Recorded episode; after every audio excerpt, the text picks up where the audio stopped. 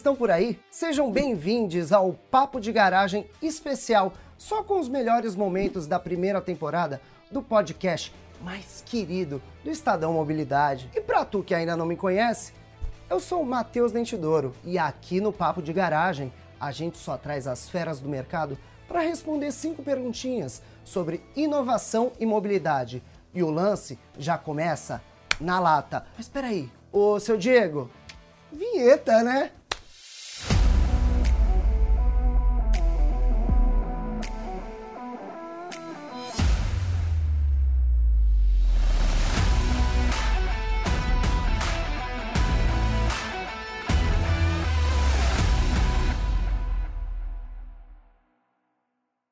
Citroën C4 Cactus foi eleito o melhor SUV da categoria pelos amantes de tecnologia. Sabe por quê? Ele tem o sistema Citroën Connect Rádio de 7 polegadas, que possibilita o espelhamento via Apple CarPlay ou Google Android Auto, enquanto faz as suas viagens. E o SUV eleito pela revista Quatro Rodas está com uma promoção irresistível. Aproveite esse e outros detalhes do C4 Cactus.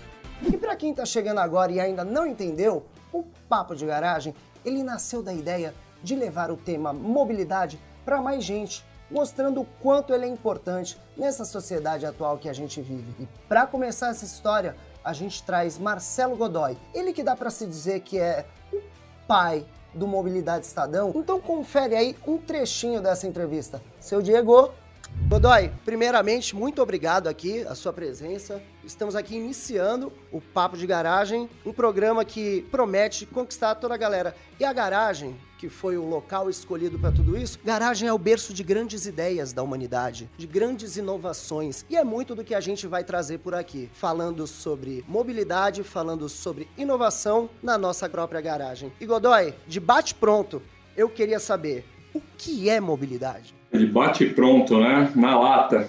Na lata. Cara, a gente acredita que mobilidade é o que mantém a sociedade em movimento e o mundo funcionando. A gente entende que a pandemia ela foi, né, o Covid foi o agente modificador de como a gente enxerga a mobilidade. Ainda dentro disso, se você pegar o problema de Manaus, foi um problema de gestão logística, não de abastecimento. Quando a gente olha para os grandes centros, o problema de mobilidade urbana, ele está longe de ser a escolha do modal. Se você anda de carro, de moto, de ônibus, de patinete, ela está muito mais ligada a investimento em infraestrutura e planejamento. E além disso, você tem a questão de ociosidade, né? É, quando você fica horas parado no trânsito, seja como motorista, como passageiro, seja é, você esperando no, no, ponto do ônibus, esperando metrô e trem, né? Em, em, São Paulo, enfim, nos grandes centros aqui do Brasil a gente tem isso, atraso de metrô e trem, que normalmente são pontuais, né? Mas, enfim, é uma questão que tem que haver é, investimento. Mas é isso, é uma solução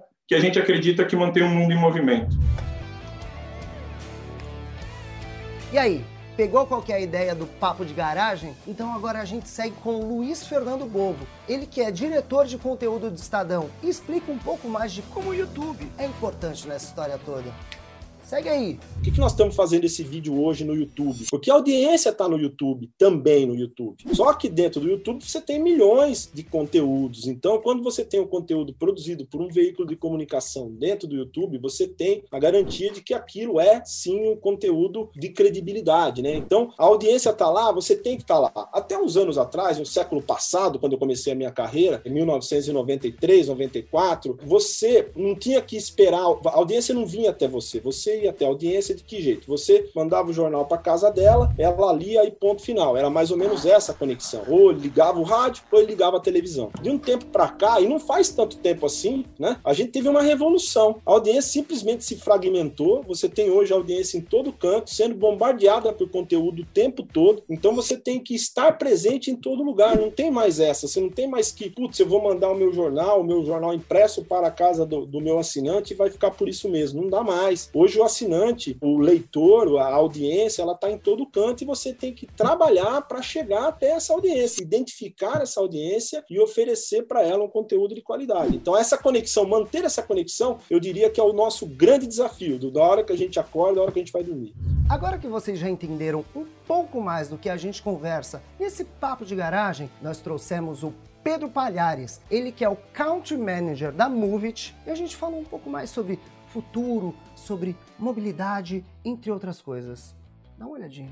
Uma curiosidade que eu tinha, como que vocês ajudam é, as outras empresas e a própria gestão pública a desenvolver os seus produtos? Então agora dentro do, dos AUGs, vamos separar então empresas, Só operadores e, e, poder público. Né? Então, poder público a gente ajuda com essa questão do que a gente chama de, de MUMA internamente, né? Move It Urban Mobility Analytics, que é uma ferramenta de Big Data que traz todos esses insights. Né? Então, relatório de linhas, né? como é que está o carregamento dessa linha, onde é que ela começa a encher, onde é que ela está mais densa, onde é que as pessoas saltam, onde é que as pessoas fazem baldeação, como é que é o horário de pico do consumo dessa linha. Saudades baldeação. É, como, é, como, é, como é que estão as estações estações, né? Quais são as estações mais cheias? Então a gente tem todos esses relatórios, né? Que trazem essas informações que são subsídios para a equipe de planejamento dos governos olharem e falar assim, ó, pô, eu tô vendo que nessa área aqui da cidade tem muita gente e eles têm que andar dois, três quilômetros para chegar num ponto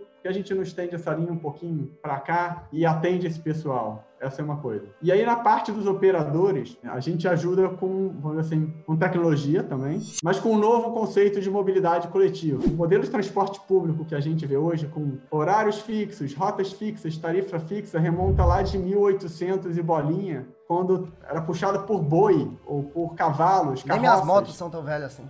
Pois é. E aí depois veio o bonde, né? Depois os ônibus. E essa questão de horário fixo, tarifa fixa e itinerário fixo não funciona mais, né? Vis-a-vis a ascensão dos aplicativos de mobilidade individual que oferecem tarifas variáveis, itinerários variáveis, né? E a pessoa pode usar ele aonde quiser, quando quiser e para onde quiser. Então, desde de 2019, o Moves trabalha com uma tecnologia chamada transporte sob demanda para transporte público. Nada mais é que a gente juntar né, toda a demanda de uma determinada região e um algoritmo vai calcular qual é a oferta que eu preciso botar para atender aquelas pessoas naquela região num determinado espaço de tempo. Esse foi um produto que super deslanchou agora com a questão da Covid, né, no ano passado até hoje, que os operadores começaram a ver que rotas fixas já não estava funcionando, a, de, a, receita deles caiu muito, o custo fixo continuava, né, porque ele tinha que manter aquela operação. E o transporte sob demanda não, ele é variável. Então, se eu preciso de 10 carros, ele coloca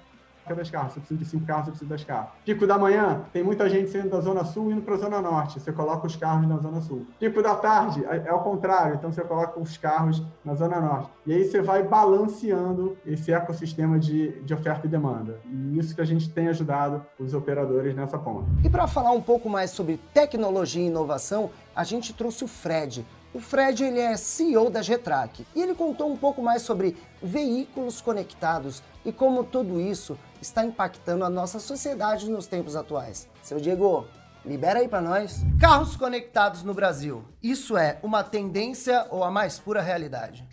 Diz para mim. Já é a realidade, Matheus. A gente começou a trabalhar com isso há mais de 10 anos. Aí sim, era uma coisa que não existia. A gente criou esse mercado. Mas hoje já é uma realidade, mas é uma realidade que está começando agora. Olha o nível de oportunidade desse negócio. Isso está começando agora. Hoje a gente tem uma frota automobilística aí no Brasil de automotores na faixa de 43, 44 milhões de veículos. Tá? E a gente tem menos de 5 milhões desses veículos conectados. Então a gente está falando de pouco mais de 10% dos veículos conectados estima-se que em cinco anos a gente tenha pelo menos 30% dos veículos conectados, pelo menos. E por que que hoje isso já é uma realidade? Primeiro, houve uma, uma redução muito forte do custo dessa tecnologia no decorrer desses últimos 10 a 15 anos, o que democratizou demais a utilização de dispositivos nos carros para se conectar. Houve também uma mudança, e essa mudança ela também está começando agora. Você entenda que existem pessoas que usam o carro 100 km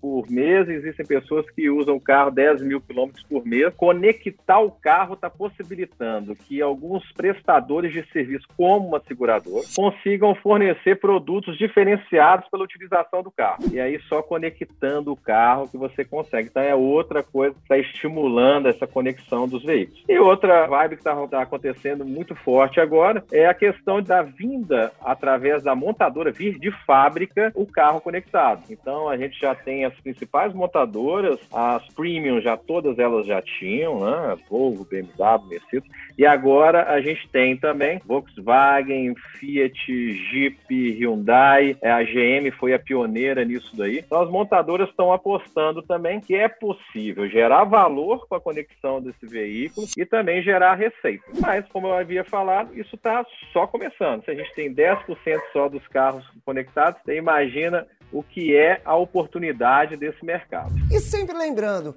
não esquece de dar aquela curtida, a compartilhada e peteleco na cineta para não perder nenhuma novidade do programa Mobilidade Estadão. Só nada. E se tu sempre teve curiosidade para entender um pouco mais sobre esse universo das bikes compartilhadas, eu trouxe aqui, na primeira temporada do Papo de Garagem, a Loren, ela que é CMO e CPO da Tembice, e contou como funciona toda a estratégia para atender o universo da micromobilidade em tempos pandêmicos. Segue aí. Quanto que o uso de bicicletas cresceu durante a pandemia e qual a perspectiva para o futuro? Um pouco antes da pandemia, a gente já vinha num crescimento assim absurdo da utilização da, da bicicleta. Com a chegada da pandemia, a gente mudou um pouco o perfil do, dos usuários e um pouco o perfil que a gente tinha de viagens pré-pandemia, né? Então, é, a gente teve um, um, período com muitos novos usuários, acho que também veio em função da orientação da OMS, que era um meio mais seguro, né? Um meio de transporte individual para locomoção no meio da pandemia. A gente, inclusive, lançou algumas features durante esse período para evitar contato com a estação, o mínimo possível. A gente fez também toda a comunicação, né? De qual era a forma segura de usar, de pedalar usando a máscara, enfim. Nós utilizamos todas as orientações que veio do governo e da OMS também para a pandemia. E teve uma coisa legal que a gente fez no período, que foi uma pesquisa para entender como é que seria a aceitação das pessoas com a bike, né? E o que a gente viu é que 87% das pessoas estavam optando pela bike como meio de prevenção ao Covid e 90%, inclusive da nossa base, pretendiam continuar utilizando a bike no pós-pandemia também. O que a gente fez durante a pandemia? A gente deu gratuidade lá no início da pandemia para quem não estava utilizando e também para os profissionais de saúde. No final do ano passado a gente voltou, como foi voltando as viagens de uma forma muito forte, a gente voltou com tudo. E o que, que a gente viu? Que a gente teve também uma entrada bem grande dos cinco entregadores nesse momento, que foram os grandes salvadores aí da gente trancadinho em casa durante esse período. Durante a pandemia, falar sobre mobilidade e inovação e não falar sobre delivery, aí não dá, né, parça? Por isso a gente trouxe o Fernando Martins, ele que é head de inovação e logística do iFood, e contou como tiveram que se reinventar para tornar a experiência do delivery ainda mais agradável durante esse tempo. Confere aí! Quais os maiores desafios da logística urbana para os serviços de delivery? Na lata total. Primeiro eu vou dar um passo atrás só para agradecer o convite. Muito bom poder falar com vocês e honrado aqui em, em participar. O maior desafio, sem dúvida nenhuma, é atender 60 milhões de pedidos com tempo médio de entrega em 26, 28 minutos. E só para colocar uma pimenta ainda nesse desafio, é, a gente tem um grande desafio que é que as pessoas sentem fome na mesma hora. Então a gente tem um pico de que mágico de isso, né? Entregas no almoço e no jantar, né? Então esse é um desafio enorme quando a gente olha né, para o Brasil mais de 1.200 cidades atendidas e com 60 milhões de pedidos mensais, esses picos de entrega se torna um, um, grande desafio de atender todo o nosso ecossistema da melhor forma, desde os restaurantes, clientes e entregadores também. E nessa primeira temporada do Papo de Garagem, a gente trouxe também o Pedro Nogueira, ele que é especialista em varejo e franquias, pela Padaria Bilém, maior rede de padarias franqueadas do Brasil, padaria portuguesa, tá? E a gente trocou uma ideia para entender um pouco mais qual foi a estratégia dele adotada durante esse tempo de mobilidade reduzida e como que ele atendeu os clientes. Então, Pedro Nogueira, como você sabe, aqui as coisas são na lata e eu gostaria de saber qual foi o impacto da mobilidade reduzida na estratégia digital das franquias brasileiras. A pandemia foi, na realidade, uma crise de mobilidade, não é? Para além de ser, obviamente, uma crise sanitária. Então, o grande impacto teve a ver com a forma com que a mobilidade, alterando o fluxo de vida das pessoas, de repente, vários bilhões de pessoas no planeta ou ficaram em casa ou alteraram radicalmente a sua forma de se mover pelas cidades, e isso trouxe, obviamente, uma alteração radical nas necessidades de consumo dessas pessoas por terem mudado esse seu comportamento, essa sua mobilidade. Claro que há setores mais impactados do que outros, não é? Se falamos de transportes, turismos, foram muito mais impactados do que setores que já eram 100% digitalizados, mas a grande questão tem a ver precisamente com essa nova demanda, não é? Em alguns casos ela foi 100%, 100 suprimida, por exemplo, a necessidade de comprar um vestido de noiva, por exemplo, não é? Porque acabaram as conglomerações. Noutros casos ela foi simplesmente adiada, que é eu preciso de uma gravata para o escritório, mas como já não vou, vou comprar a gravata mais tarde. E noutros casos ela teve uma perca de oportunidade, que é o caso que mais afeta o meu setor, que é o seguinte: você, se hoje não vai almoçar no restaurante ou tomar um café da manhã na padaria, você amanhã não vai almoçar duas vezes, né? Então eu não perdi é essa oportunidade com de hoje. Mas fala real, vocês se amarraram na primeira temporada do Papo de Garagem? Particularmente, eu me amarrei. E antes da gente ir embora, eu vou trazer a Fernanda Romano, ela que é CMO de Alpargatas. E entre Havaianas, Brasilidade, Brasil e coisa e tal, tivemos um papo muito, muito bom sobre como a mobilidade consegue afetar uma empresa que é global. Dá uma conferida aí, seu Diego, manda pra galera.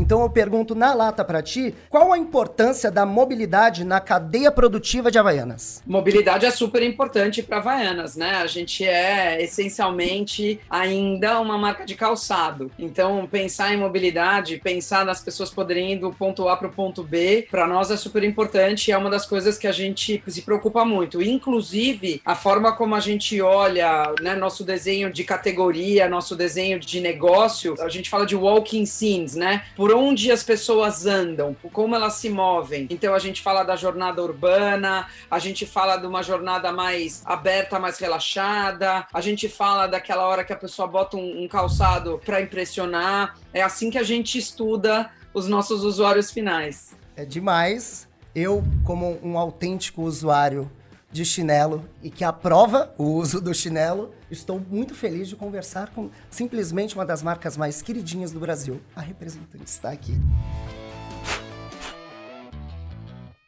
Ah, e aí?